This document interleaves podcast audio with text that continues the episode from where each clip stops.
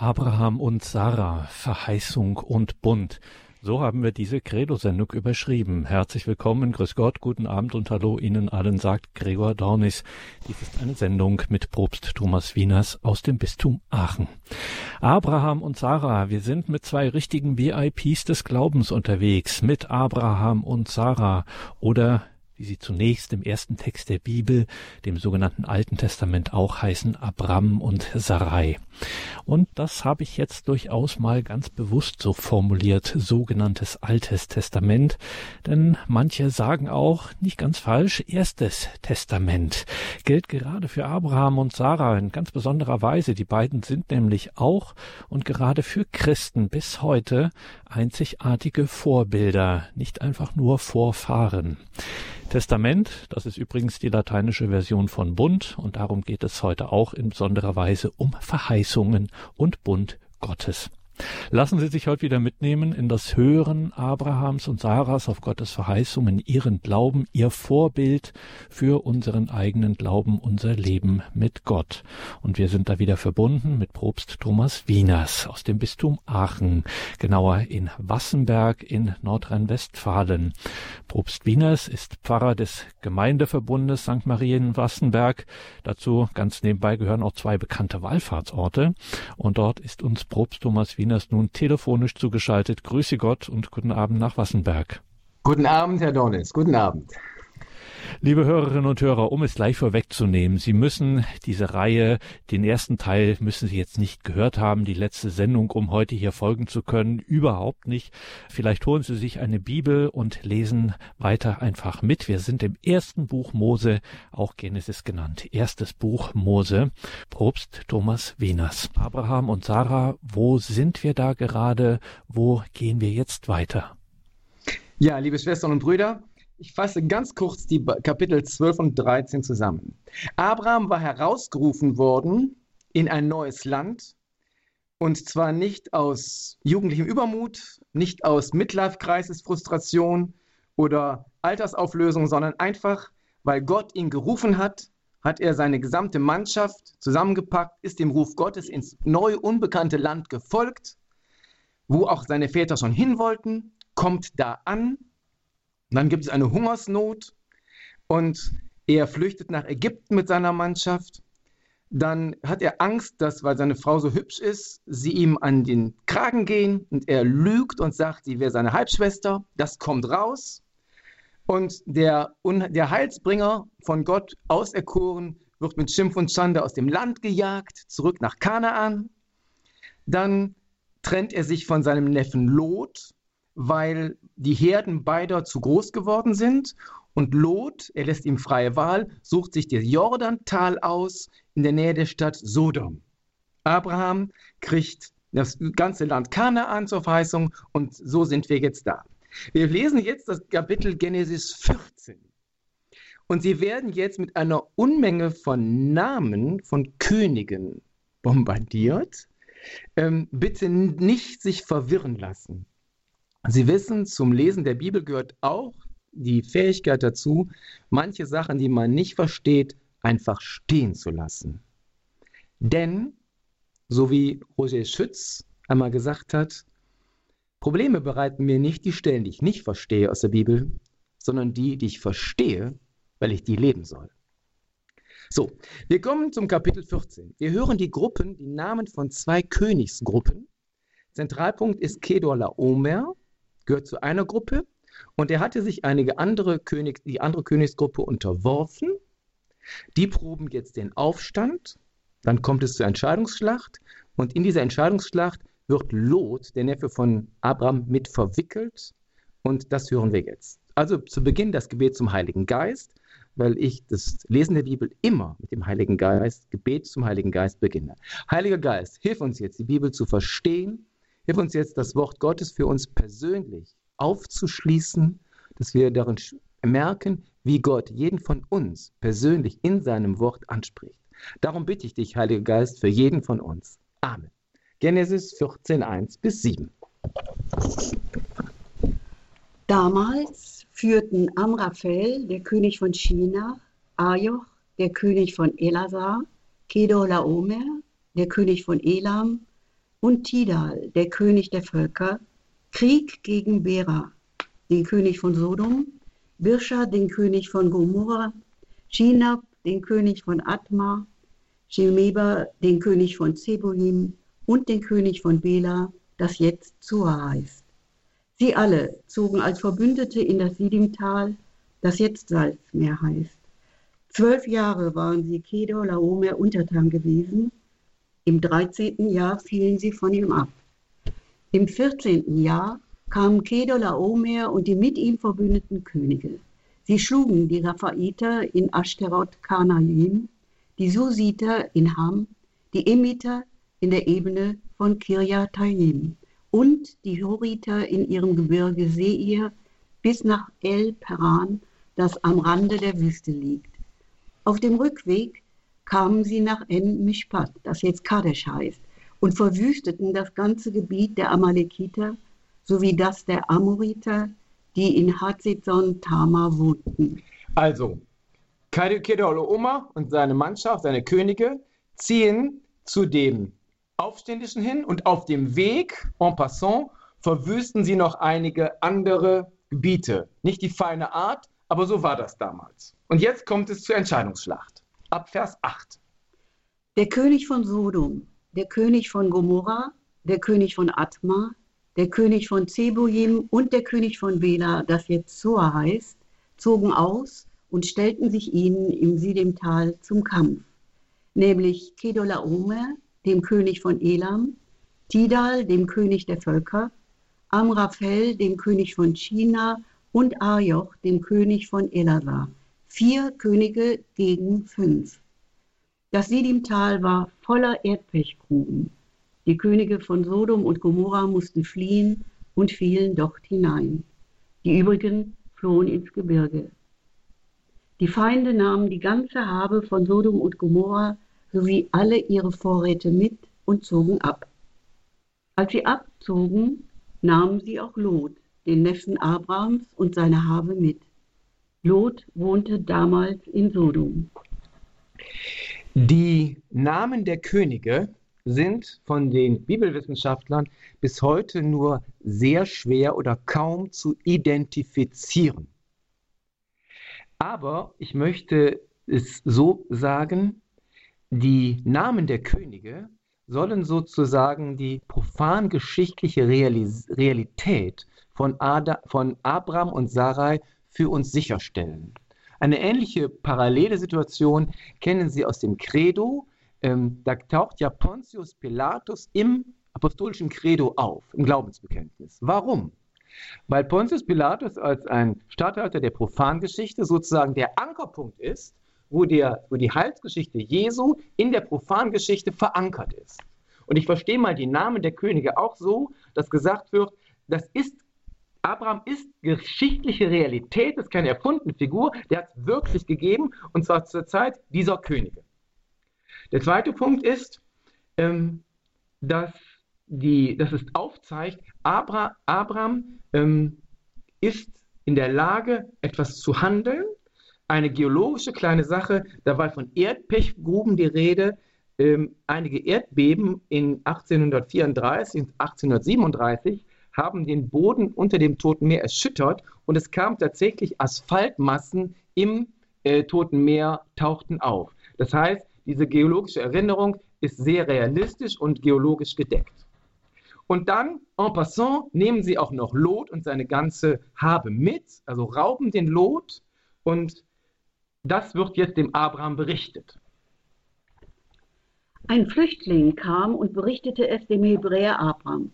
Abraham wohnte bei den Eichen des Amoriters Mamre, des Bruders Eschkols und Angers, die seine Bundesgenossen waren.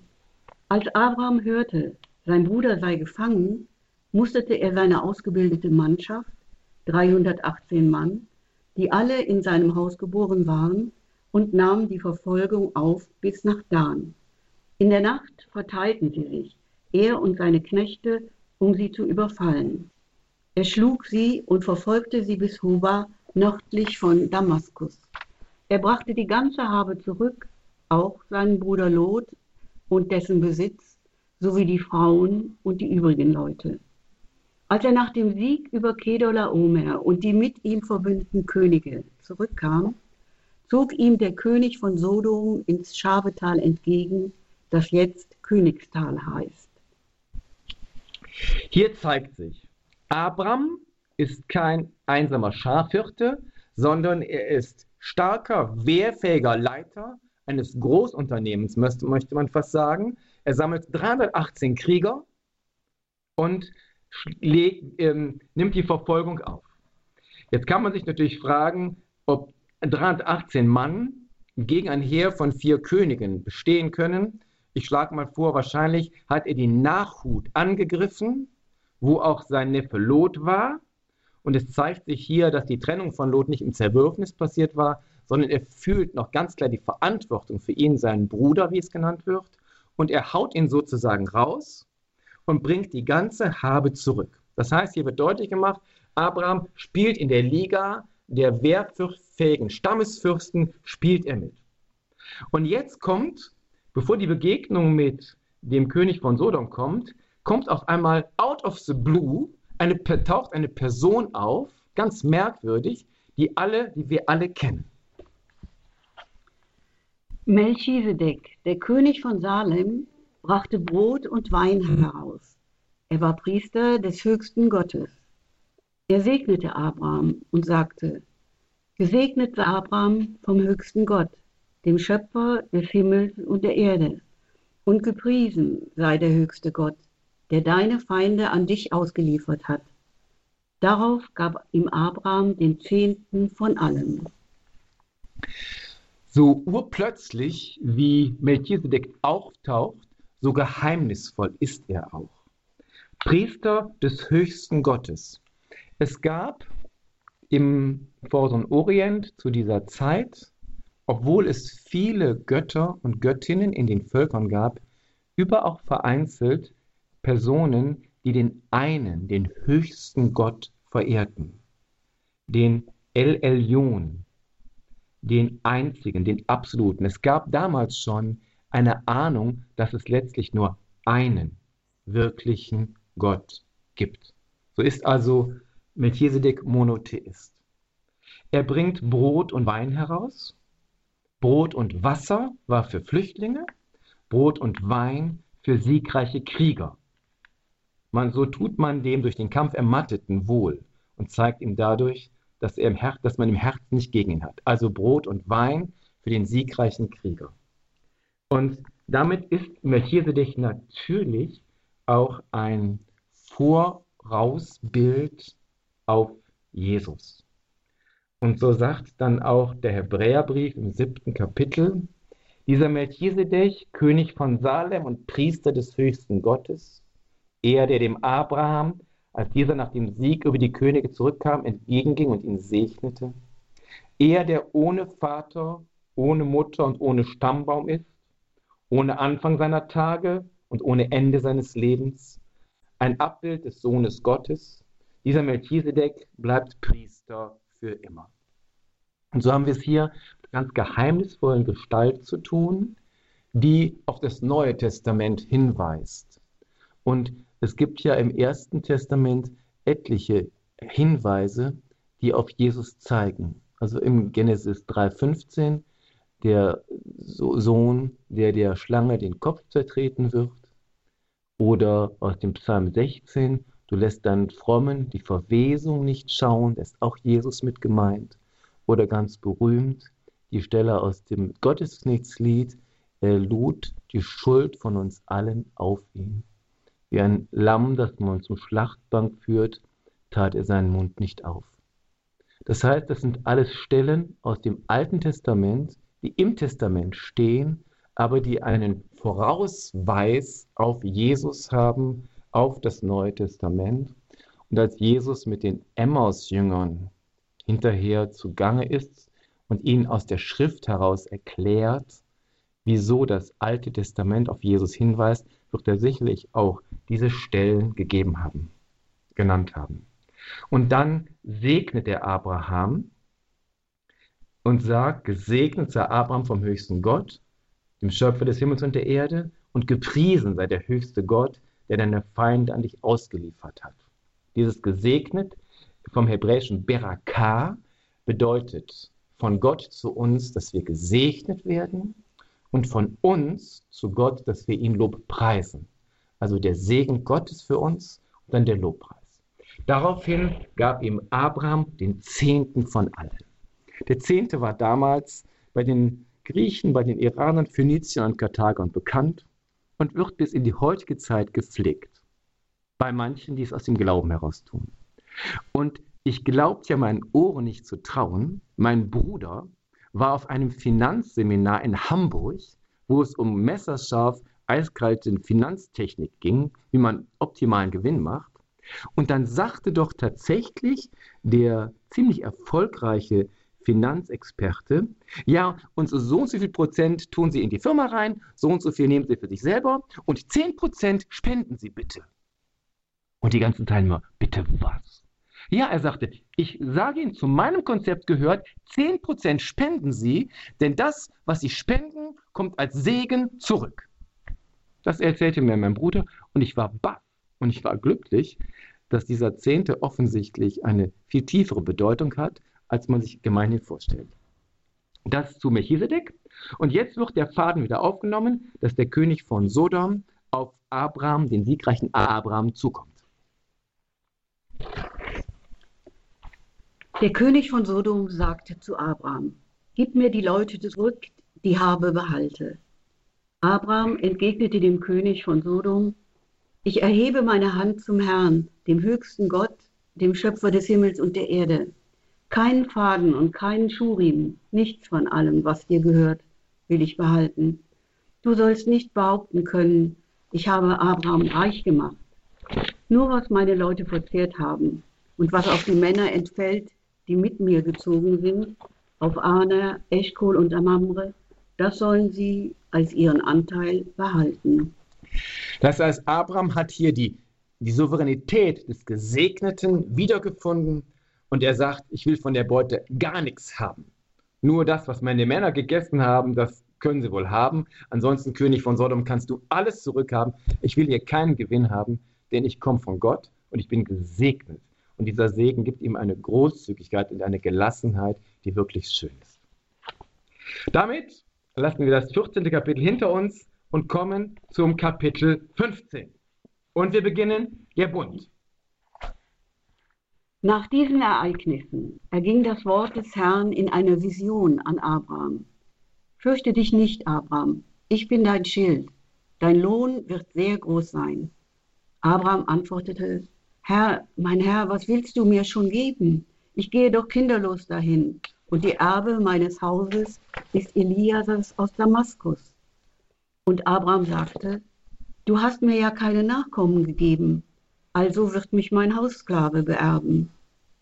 Da erging das Wort des Herrn an ihn. Nicht er wird dich beerben, sondern dein leiblicher Sohn wird dein Erbe sein. Er führte ihn hinaus und sprach, Sieh doch zum Himmel hinauf und zähl die Sterne, wenn du sie zählen kannst. Und er sprach zu ihm, so zahlreich werden deine Nachkommen sein. Abraham glaubte dem Herrn, und der Herr rechnete es ihm als Gerechtigkeit an. Er sprach zu ihm, ich bin der Herr, der dich aus Ur in Chaldea herausgeführt hat, um dir dieses Land zu eigen zu geben. Da sagte Abraham, Herr, mein Herr, Woran soll ich erkennen, dass ich es zu eigen bekomme? Ja, der Herr wendet sich an Abraham in einer Vision und sagt, fürchte dich nicht. Fürchte dich nicht, kinderlos zu sterben. Fürchte dich nicht vor den Menschen, denn ich bin dein Schutz und dein Schild. Im Psalm 28,7 heißt es, der Herr ist mein Schutz und mein Schild. Und er sagt, ich werde dich beschützen, Abraham. Dein Lohn wird sehr groß sein. Das heißt, du wirst etwas von mir bekommen. Und dann diese, dieser klassische Satz von Abraham, Herr, mein Herr, was willst du mir schon geben? Abraham hatte die Verheißung bekommen, dass er Nachkommen erhalten wird von Gott, aber er tut sich mit dem Glauben unendlich schwer. Herr, mein Herr, was willst du mir schon geben? Das ist fast, das ist Verzweiflung, das ist Resignation, das ist Bitterkeit. Ich gehe doch kinderlos dahin. Und Erbe meines Hauses ist Eliezer aus Damaskus. Gott, was kannst du mir denn schon geben? Was soll es denn eigentlich? Und hier, hier ist Abraham total ehrlich und er macht sein Herz wirklich auf.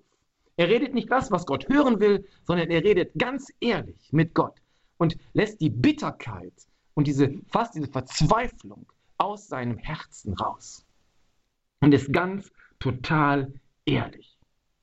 Und das finde ich eigentlich sehr schön. Einem Kollegen von mir sagte eine Frau neulich, Herr Pastor, ich kann gar nicht mehr richtig beten. Ich rede einfach nur noch mit Gott. Ja, super. Rede einfach mit Gott und sei total ehrlich.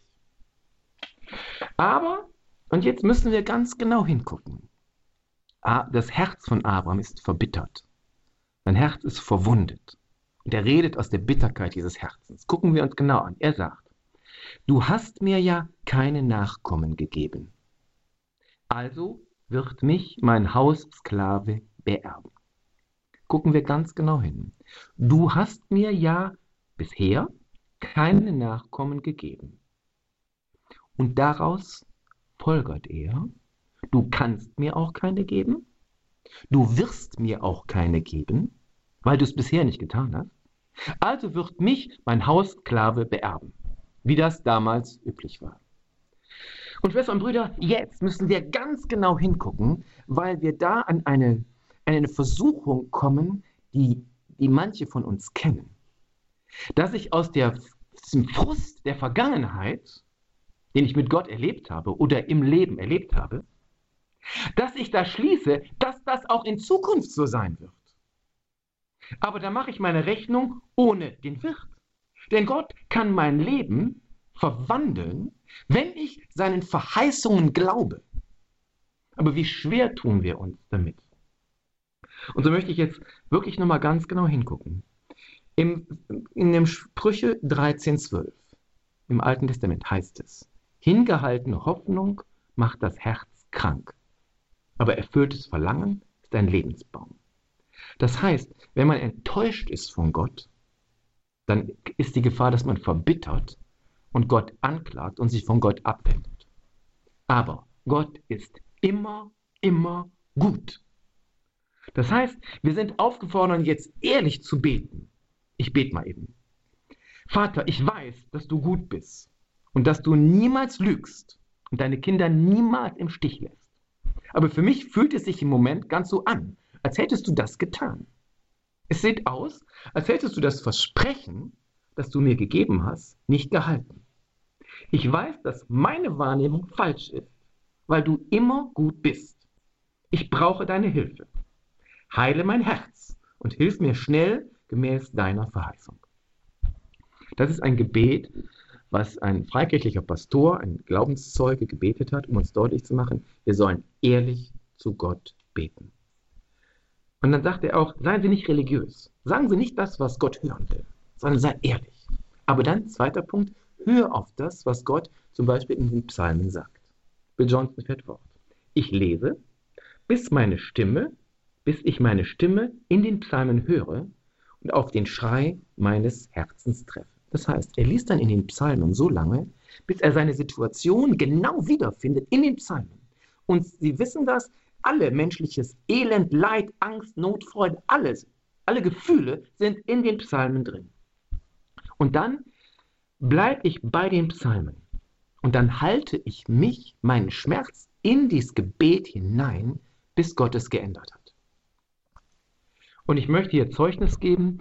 Es war zur Zeit meines Studiums in St. Georgen in Frankfurt. Mittags kam immer der Mittagsfrust. Ich wurde wie ein getretener kleiner Hund, hatte Angst und dann habe ich mich ins Zimmer zurückgezogen, eine Kerze angemacht und dann war da ein Psalmwort, mein Geist verzagt in mir, mir erstacht das Herz in der Brust. Und genauso fühlte ich mich. Und dann habe ich mich und mein Elend und mit dem Psalmwort im Gebet ausgehalten. 20 Minuten, eine halbe Stunde und irgendwann war, ich, war es vorbei. Und genau das schlage ich Ihnen auch vor.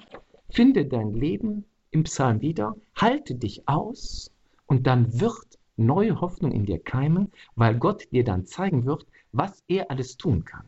Und dann schau aus seinem Blick auf dein Leben. Guck nicht der Vergangenheit, sondern schau mit der Perspektive Gottes auf dein Leben. Und Bill Johnson sagt dann, ich kann es mir nicht leisten, anders über meine Situation zu denken als Gott. So. Und dann sagt nämlich Gott, ähm, auf diese ehrliche Antwort sagt Gott, nicht er wird dich beerben, sondern dein leiblicher Sohn wird dein Erbe sein. Und jetzt führt Gott den Abraham hinaus in die Weite, in den Himmel und zeigt ihm die Sternenpracht, dieses das unendliche Universum. Und damit will er den, den verengten Geist des Abraham weiten und sagt, Kerl, guck mal in die Schöpfung an, guck mal das mal das Weltall an, wie riesig das ist. Das ist Perspektive Gottes. Guck nach oben und du wirst sehen, dass Gott vieles kann, was du nicht kannst. Und dann heißt es, Abraham lässt sich darauf ein, Abraham glaubte dem Herrn. Das heißt nicht, er glaubte, dass Gott ist, sondern er vertraute dem Wort Gottes, dass das stimmt, dass er einen Sohn und Nachkommen bekommt. Und das ist hier einer der zentralen Verse. Abraham vertraute auf Gott. Und das Vertrauen auf Gott, der Glauben, ist immer eine Reaktion auf das Wort Gottes, auf eine Verheißung Gottes, auf ein Sprechen Gottes in unser Leben hinein. Und wir antworten darauf mit dem Vertrauen, ja Gott, ich glaube dir. Du hast das schon getan, du hast das schon getan, du hast das schon getan. Und ich vertraue dir jetzt, dass du die Wahrheit sagst und dass du auch die Macht hast, deine Verheißungen in meinem persönlichen Leben umzusetzen. Und Sie kennen vielleicht die Versuchung, ja, ja, das mit dem Glauben, das zählt für alle anderen, aber nicht für mich. Und das ist eine Versuchung. Es zählt für jeden, also für jeden von uns also auch für mich. Und ich möchte jetzt beten. Vater im Himmel, du kennst unseren Zweifel, du kennst auch unsere Bitterkeit. Ich möchte dich bitten, dass du jetzt jeden von uns die Gnade des Glaubens neu schenkst. Heiliger Geist, hilf uns zu glauben. Hilf uns zu vertrauen, dass die Worte des Vaters ehrlich sind, dass sie verlässlich sind, dass Gott absolut treu ist und hilf uns zu verstehen. Hilf uns zu glauben und zu vertrauen und dann auch zu verstehen. Das heißt, Glauben ist hier erst eine Sache, dass wir mit dem Herzen glauben und nicht mit dem Kopf. Wir können Gott nicht verstehen, aber wir können mit dem Herzen glauben. Und wenn wir mit dem Herzen glauben und sagen, ich glaube dir und so leben, dann wird sich auch unser Denken erneuern. Und Gott rechnet ihm das als Gerechtigkeit an. Das heißt, er ist jetzt vor Gott, wieder mit Gott im Reinen, im Klaren. Und der Herr sagt, ich bin der Herr, der dich aus Ur in Chaldea herausgeführt hat. Das heißt, Gott sagt schon, was er alles getan hat. Ich habe dir dieses Land zu eigen gegeben und deshalb vertraue darauf, ich werde dir auch das schenken, was ich dir verheißen habe. Und jetzt fragt Abraham, Herr, woran soll ich kennen, dass, es, dass ich es zu eigen bekomme? Und jetzt muss man wissen, Gott zeigt es ihm jetzt. Und zwar führt er jetzt mit, mit Abraham einen, einen, einen Vertrag durch. Und zwar ist das so, man zerteilte die, man nahm Tiere, zerteilte die in der Mitte und dann gingen beide Vertragspartner durch diese Tierhälften hindurch nach dem Motto, schau dir genau an, so wird es jedem von uns beiden ergehen, der den Vertrag bricht. Also diese getöteten Tiere waren sozusagen ein Hinweis auf diese Vertragsstrafe. Eine Vertragsstrafe ist im Wirtschaftslexikon, eine Vertragsstrafe ist ein auf Zahlung einer Geldsumme gerichtetes Druckmittel, um einen Schuldner zur Vertragstreue anzuhalten. Also, man zeigte auf, das soll dir passieren, wenn du diesen Vertrag brichst. Und das hören wir jetzt. Der Herr antwortete ihm, Hol mir ein dreijähriges Rind, eine dreijährige Ziege, einen dreijährigen Widder, eine Tuchteltaube und eine Haustaube. Abraham brachte ihm all diese Tiere, verteilte sie und legte je eine Hälfte der anderen gegenüber. Die Vögel aber verteilte er nicht. Da stießen Raubvögel auf die Fleischstücke herab, doch Abraham verscheuchte sie. Bei Sonnenuntergang fiel auf Abraham ein tiefer Schlaf. Große, unheimliche Angst überfiel ihn. Gott sprach zu Abraham, Du sollst wissen, deine Nachkommen werden als Fremde in einem Land wohnen, das ihnen nicht gehört. Sie werden dort als Sklaven dienen und man wird sie 400 Jahre lang hart behandeln. Aber auch über das Volk, dem sie als Sklaven dienen, werde ich Gericht halten und nachher werden sie mit reicher Habe ausziehen. Du aber wirst in Frieden zu deinen Vätern heimgehen. In hohem Alter wirst du begraben werden. Erst die vierte Generation wird hierher zurückkehren, denn noch hat die Schuld der Amoriter nicht ihr volles Maß erreicht.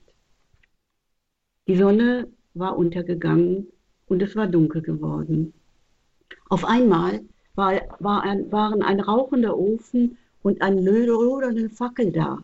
Sie fuhren zwischen jene Fleischstücke hindurch. An diesem Tag schloss der Herr mit Abraham folgenden Bund. Deinen Nachkommen gebe ich dieses Land, vom Grenzbach Ägyptens bis zum großen Strom Euphrat. Das Land der Keniter, der Kanasiter, der Kadmoniter, der Hethiter, der Perisiter, der Raphaiter, der Amoriter, der Kanaaniter, der Schirgalschiter, der Hiviter und der Jebusiter. Wow. Abraham fragt, Herr, woran soll ich erkennen, dass ich es zu eigen bekomme? Abraham, Abraham darf diese Frage stellen. Er sucht sozusagen nach einem Ankerpunkt, einem, sicher, einem Beweis dafür, dass das, dass das sicher ist. Und das erhält er jetzt auch. Kurzer Hinweis, als der im Neuen Testament der Vater von Johannes dem Täufer, der Zacharias, als der vom Engel Gabriel die Botschaft bekommt, dass ihm ein Sohn geschenkt wird, und der auch fragt, woran soll ich das erkennen, kriegt er, eins, kriegt er eine, ja, wird er zurechtgewiesen und gesagt, hör mal, ich bin als Engel hier vor dir her, das reicht doch wohl, oder? Aber weil bei Abraham, weil er Gott noch nicht so gut kennt, darf er fragen, Herr, woran soll ich erkennen, dass ich es zu eigen bekomme? Und dann sehen wir, dass, dass Gott sagt, also hol all diese Tiere, zerteile die und leg sie die Hälfte, leg eine Hälfte der anderen gegenüber. Die Vögel aber zerteilte er nicht. Da stießen Raubvögel auf die Fleischstücke herab doch Abraham verscheuchte sie. Das heißt, der Hinweis auf die Raubvögel macht klar, das war jetzt keine Vision, das war ein reales Tun, ein blutiges Tun. Die Tiere nehmen, schlachten, halbieren und jeweils gegenüberlegen. Dann, bei Sonnenuntergang, fiel auf Abraham ein tiefer Schlaf. Im tiefer Schlaf, hebräisch Tardema, das ist ein Tiefschlaf, wo die natürliche Geistes- und Sinnesbetätigung ausgeschaltet ist wo aber dieses Wachsein der höheren Art da ist, also die Empfänglichkeit für die Botschaften des Himmels. Ähm, bei der Erschaffung der Eva, da lässt Gott auch auf den Adam einen tiefen Schlaf fallen, das ist genau das gleiche Wort.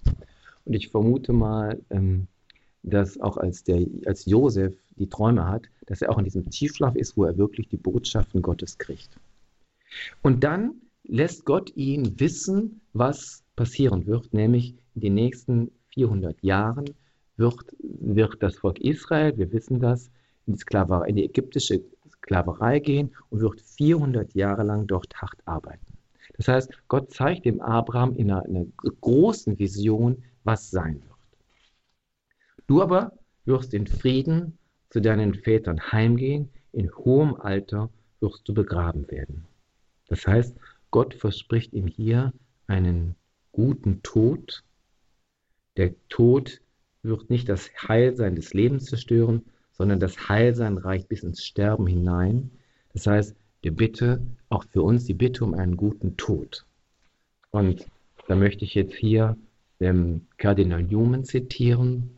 O mein Herr und Heiland, stärke mich in der Stunde meines Todes durch die starken Waffen deiner heiligen Sakramente und durch den erfrischenden Duft deiner Tröstung. gibt es die Worte der Lossprechung über mich eingesprochen werden, das heilige Öl mich bezeichne und besiegle, dein eigener hochheiliger Leib meine Nahrung und dein Blut mir Trank sei. Deine Mutter Maria stehe mir bei, mein Engel spreche Worte des Friedens zu mir, meine heiligen Patrone mögen mir zulächeln, dass ich mit ihnen und durch sie die Gnade der Beharrlichkeit erlange und sterbe, wie ich zu leben wünsche, in deinem Glauben, in deiner Kirche, in deinem Dienst und in, in deinem Dienst und in deiner Liebe. Amen. Das heißt hier eine, ein guter Tod, wo man friedlich das Leben dem Schöpfer zurückgeben kann. Und dann sagt Gott weiter, erst die vierte Generation wird hierher zurückkehren, denn noch hat die Schuld der Amoriter nicht ihr volles Maß erreicht. Das weiß ich auch nicht, was das heißt. Und jetzt aber wichtig, die Sonne war untergegangen, es war dunkel geworden, auf einmal waren ein rauchender Ofen und eine lodernde Fackel da, sie fuhren zwischen jenen Fleischstücken hindurch. Es heißt nicht, Abraham und der Ofen und die Fackel gingen hindurch, sondern Gott geht alleine hindurch. Und es heißt auch nicht, Abraham und der Herr schlossen einen Bund, sondern an diesem Tag schloss der Herr mit Abraham folgenden Bund. Das heißt, Gott legt sich hier fest. Das heißt, Abraham ist jetzt nicht gleichberechtigter Bundespartner auf Augenhöhe, sondern Gott sagt, Abraham, ich schließe den Bund mit dir, ich binde mich an dich. Hundertprozentig bin ich dir treu. Du kannst dich auf mich total verlassen, Abraham. Ich binde mich mit meinem ganzen Wort, mit meiner ganzen Person, binde ich mich an dich und sage, ich will dir treu sein, ich will dich segnen, ich werde meine Verheißungen erfüllen. Und das, Schwestern und Brüder, sagt Gott zu jedem von uns. Auch wir sind im Taubbund, bindet er sich an uns. Er ist total treu. Wir können uns auf Gott verlassen. Und ich finde das einfach schön. Und wir brauchen Gott nicht anzuklagen, sondern wir können einfach sagen, Gott, du bist treu und ich verstehe noch nicht alles von dir, aber ich verlasse, ich vertraue mit meinem Herzen auf dich. Und dann schließt er diesen Bund, deine Nachkommen gebe ich dieses Land vom Grenzbach Ägyptens bis zum großen Strom, dem Euphrat. Das heißt, hier wird noch einmal ganz klar gesagt, ähm, dass die Verheißung wird nochmal bestätigt in einem feierlichen Akt und es wird auch direkt gelandet. Das ist das Land der Keniter, Kenasiter, Kadmoniter, Hethiter, Peresiter, Raphaiter, Amoriter, Kananiter, Girgashiter, Hiviter und Jebusiter. Das heißt, da wohnen jetzt noch Leute, aber dieses Land will ich dir geben. Und ich hatte bei der ersten Sendung darauf hingewiesen, da sind das Land, da sind Bewohner drin. Und das Land steht spirituell für uns, für unser Leben. Das heißt, wenn wir den Verheißungen Gottes folgen wollen, dann gibt es immer innere Widerstände. Wenn ich eine Gebetszeit halten will oder anderes, dann gibt es immer Bedenkenträger. Ja, du hast keine Zeit jetzt, du musst was anderes tun. Ähm, und dann heißt es, dass man im Glauben dann Schritte setzt, um das zu überwinden. So sehen wir also hier, dass Abraham durch diesen Bund zu einem wirklichen Verheißungsträger geworden ist er baut jetzt keinen Altar, sondern das hat sich in seiner Seele eingeprägt. Und er ist jetzt, von jetzt ab wirklich sozusagen offizieller Vertragspartner von Gott. Und das ist für den Versucher, den Typ von unten, schwierig. Und wir merken jetzt direkt im nächsten Kapitel, was wir am nächsten Donnerstag lesen, dass das, ja, dass die Glaubensherausforderung wächst. Und so möchte ich schließen Vater im Himmel, ich danke dir, dass du treu bist und ich bitte, stärke unseren Glauben durch deinen Heiligen Geist.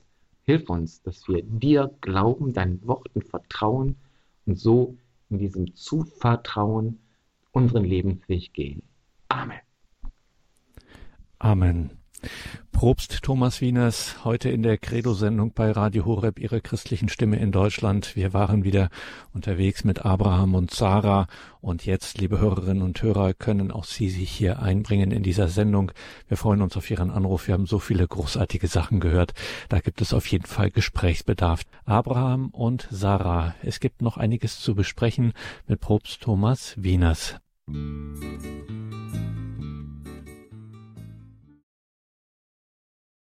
Credo, der Glaube der Kirche bei Radio Horeb, Leben mit Gott. Wir reden über Abraham und Sarah, beziehungsweise wir schauen auf ihr Vorbild und das betrachtet für uns Propst Thomas Wieners aus Wassenberg im Bistum Aachen in Nordrhein-Westfalen.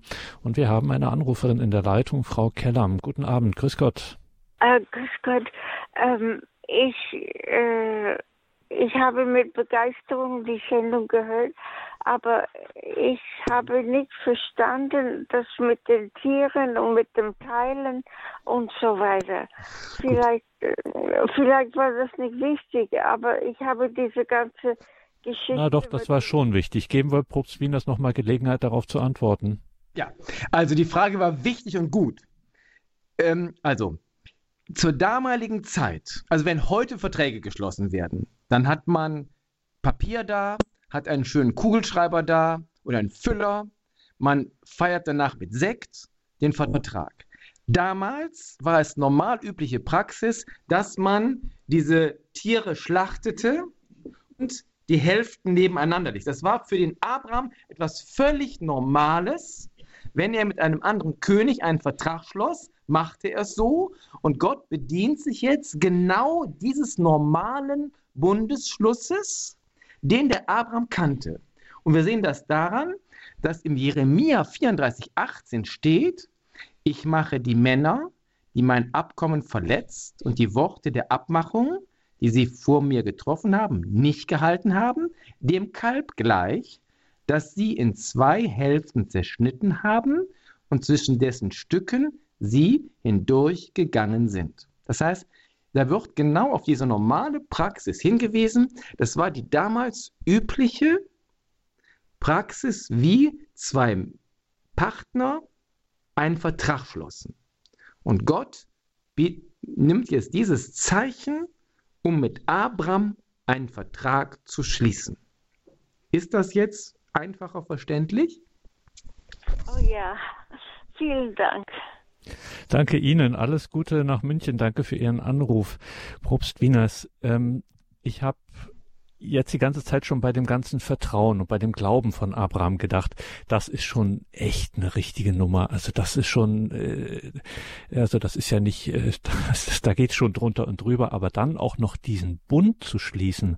Also wenn ich mir vorstelle, einen Vertrag mit dem Allmächtigen, dem einen, dem Höchsten, äh, das ist ja eigentlich kaum zu leisten. Also andersrum, also ohne den Bund wäre es ja eigentlich fast noch besser. Dann äh, dient man dem, der da herrscht, dem Allmächtigen, äh, ähm, und äh, geht auf die Knie, wenn er sich äh, herabneigt oder so äh, und versucht da irgendwie möglichst unterm Radar zu bleiben. Aber diese Aufmerksamkeit Gottes zu bekommen, das ich, ich stelle mir das schon ziemlich krass vor.